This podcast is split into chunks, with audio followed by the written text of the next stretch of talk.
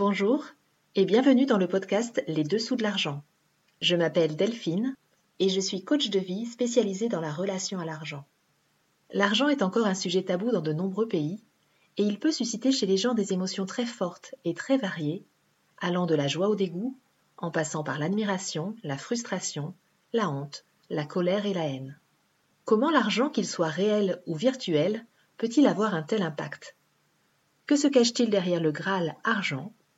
Dans ce podcast, j'ai à cœur de partager avec vous des clés pour nous permettre de nous réconcilier avec l'argent et de le remettre à sa juste place. Ensemble, libérons-nous des croyances et des conditionnements qui nous empêchent d'être libres financièrement. Ensemble, reprenons notre pouvoir personnel sur l'argent et exprimons notre plein potentiel au service du monde que nous désirons co-créer. Dans ce premier épisode de la série Les dessous de l'argent, nous abordons les origines de notre relation à l'argent. Si cet épisode vous plaît et vous semble pouvoir être utile à d'autres personnes, je vous invite à le partager autour de vous. Que nous le voulions ou non, nous entretenons tous une relation avec l'argent. Et selon notre histoire personnelle, cette relation est plus ou moins facile et apaisée. Certaines personnes ont la capacité de gagner de l'argent et même beaucoup d'argent. Cela ne signifie pas pour autant qu'elles ont une bonne relation avec l'argent. Lorsque notre relation à l'argent est déséquilibrée, nous avons par exemple du mal à en gagner, ou nous allons en gagner, puis le perdre. C'est notamment le cas des célébrités endettées, comme Johnny Depp, qui a été le cinquième acteur le mieux payé en 2016, et sa dette est estimée à 40 millions de dollars. Ou encore Michael Jackson, qui avait généré plus de 500 millions de dollars dans sa carrière et avait fait faillite en 2007. En fait, notre situation financière n'est pas le fruit du hasard. Elle dépend de notre relation à l'argent. Lorsque je parle autour de moi de la thématique de la relation à l'argent et de l'importance de travailler sa relation à l'argent, on me demande souvent ce que signifie travailler sa relation à l'argent. Travailler sa relation à l'argent, cela va consister à identifier les croyances, les émotions et les comportements qui nous empêchent d'être à l'aise en matière d'argent pour pouvoir s'en libérer et reprendre sa souveraineté par rapport à l'argent et transformer sa réalité financière. Travailler sa relation à l'argent impacte toutes les sphères de notre vie et c'est un outil de développement personnel puissant qui permet d'aller en profondeur à la connaissance de soi. Développer une relation saine à l'argent est un chemin d'amour de soi qui permet de créer plus de paix en soi et autour de soi. Le rapport que nous entretenons avec l'argent est lié à des programmations de l'enfance. Et nos conditionnements avec l'argent se sont construits à partir de trois niveaux.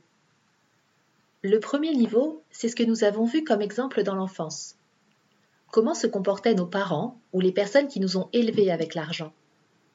Était-il plutôt dépensier ou économe L'argent était-il source de joie, de plaisir, ou plutôt source d'angoisse, de conflits, de disputes? En fait, les enfants observent et modélisent ce que font les parents et les personnes qui s'occupent d'eux. Tout ce qui va les toucher émotionnellement va être très marquant pour eux, et des ancrages émotionnels vont se créer, soit avec la répétition d'un événement associé à une petite intensité émotionnelle, soit avec des événements générant un impact émotionnel fort. Le deuxième niveau est ce que nous avons entendu au sujet de l'argent, de la richesse et des gens riches au sein de notre famille et de l'environnement social, culturel et religieux dans lequel nous avons grandi. C'est là qu'on va retrouver les croyances sur l'argent telles que il faut travailler dur pour avoir de l'argent, l'argent est la racine de tous les maux, l'argent c'est le nerf de la guerre, l'argent est source d'injustice, l'argent c'est le pouvoir, l'argent c'est la sécurité, l'argent ne fait pas le bonheur, ou encore les riches sont des voleurs, les riches sont malhonnêtes, etc. Et le troisième niveau, c'est ce que nous avons vécu comme expérience personnelle par rapport à l'argent, par rapport à la richesse et par rapport aux gens riches quand nous étions jeunes. Vous souvenez-vous de votre premier souvenir en lien avec l'argent? Certaines personnes se souviennent avec tendresse de la petite souris qui apportait une pièce de monnaie pour chaque dendelet qu'elle perdait. Elles peuvent avoir associé l'argent au fait de devenir grand, ou au contraire à la perte et à la douleur. Vous souvenez-vous de la première fois où vous avez reçu ou gagné de l'argent? Qui vous l'a donné? À quelle occasion? Quelles émotions y avez-vous associées? Aviez-vous de l'argent de poche? Et si oui, comment l'utilisiez-vous? Tous ces souvenirs ont été associés à des émotions et conditionnent fortement notre relation à l'argent, à la richesse et aux gens riches. À partir de ce que nous avons vu, entendu et vécu, nous avons adopté des croyances sur la vie, sur le monde, sur les autres, sur nous-mêmes et aussi sur l'argent, sur la richesse et sur les gens riches. En général, nous ne remettons pas en question les croyances sur l'argent, sur la richesse et sur les gens riches avant de commencer à nous intéresser à notre relation à l'argent. Et tant que nous n'avons pas conscientisé notre rapport à l'argent, nos croyances vont venir prendre vie dans notre réalité extérieure. C'est-à-dire que nous n'allons plus percevoir l'argent pour ce qu'il est, un moyen d'échange de valeur qui est neutre. Nous allons le voir à travers le prisme de nos conditionnements et nous allons projeter sur lui un ensemble de croyances, d'émotions et de souvenirs. Non seulement nos comportements en lien avec l'argent sont impactés, mais aussi la lecture que nous allons avoir des situations, des événements et des personnes que nous rencontrons.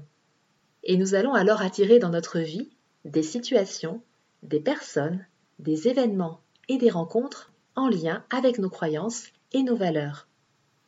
Même s'il y a des croyances collectives sur l'argent, compte tenu de notre héritage familial et de nos expériences personnelles, nous n'avons pas tous enregistré les mêmes croyances.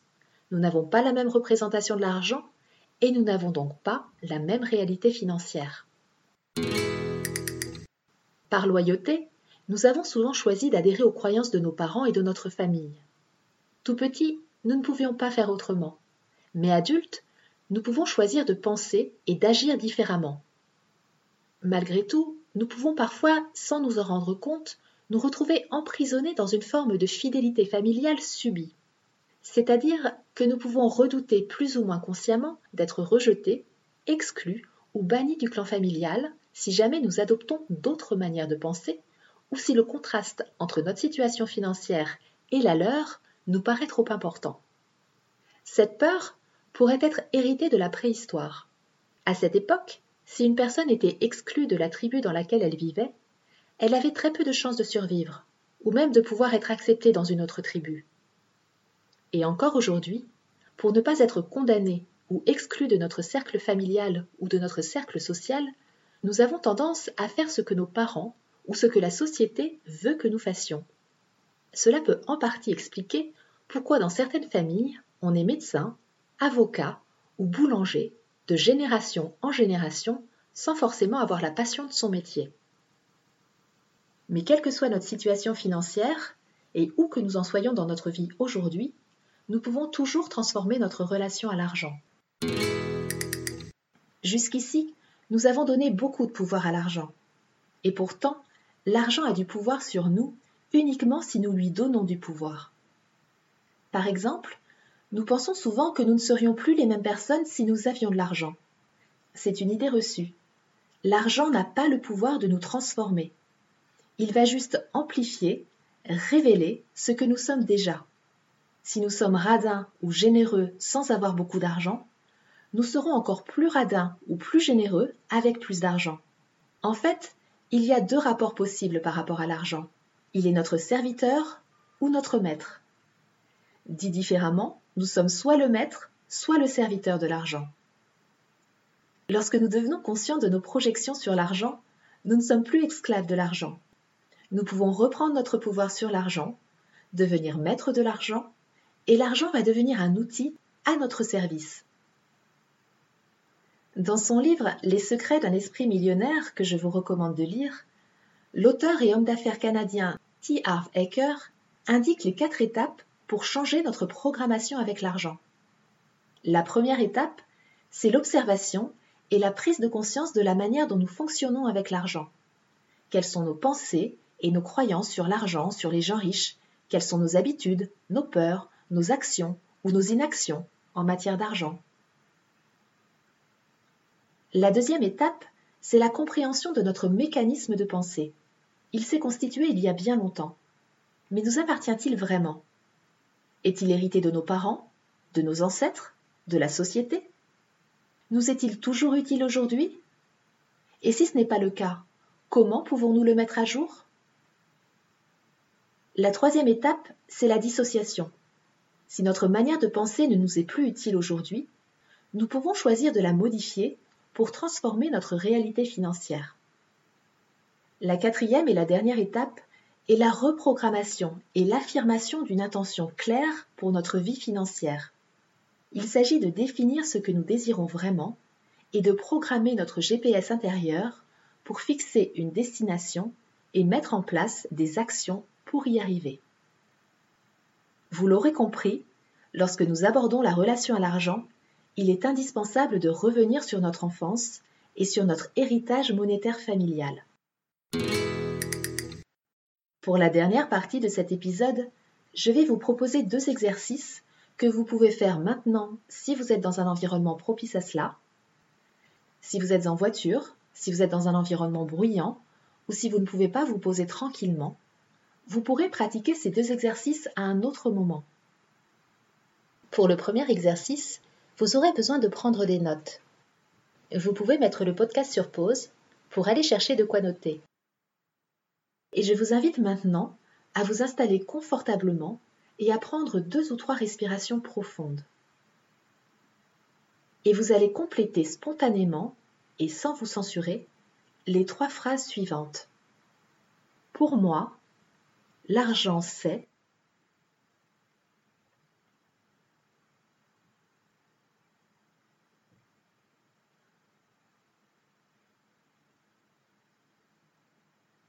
Pour moi, la richesse c'est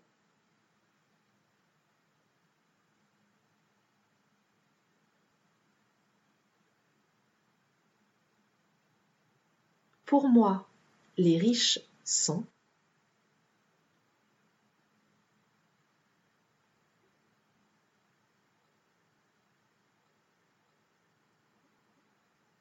Je vous laisse quelques instants pour compléter vos notes.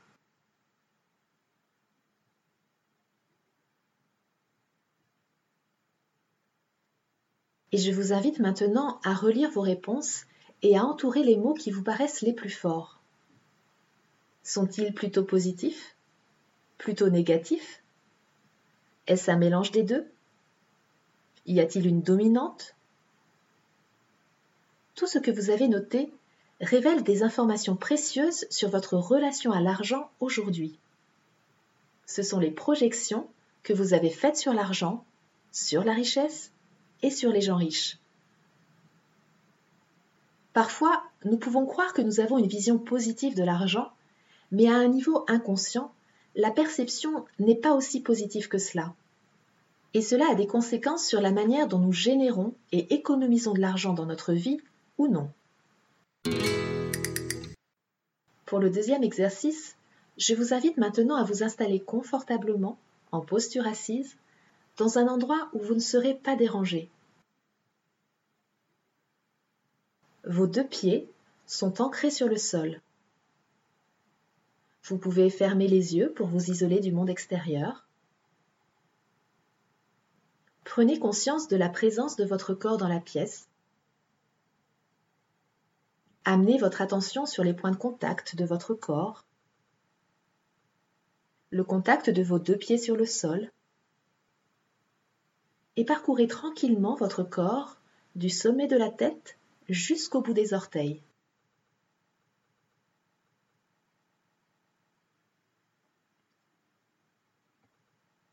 Je vous invite maintenant à imaginer devant vous et tout autour de vous une abondance d'argent disponible pour vous en permanence.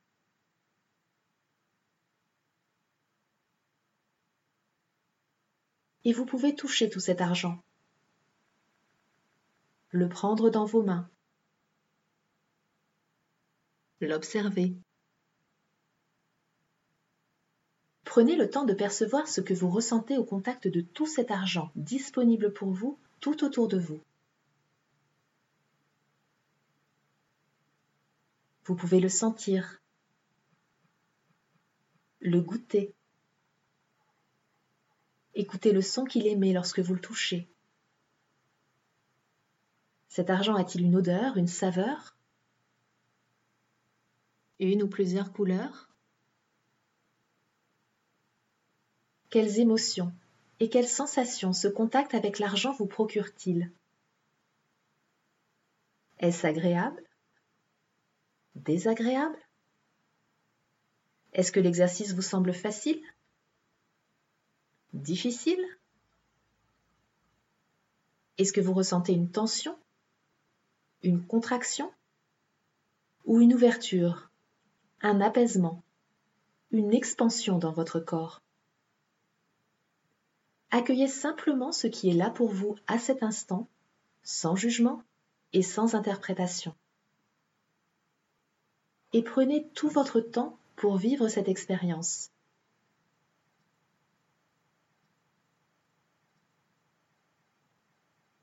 et quand vous le souhaiterez, à votre rythme, vous pourrez prendre deux ou trois respirations profondes et remettre doucement votre corps en mouvement.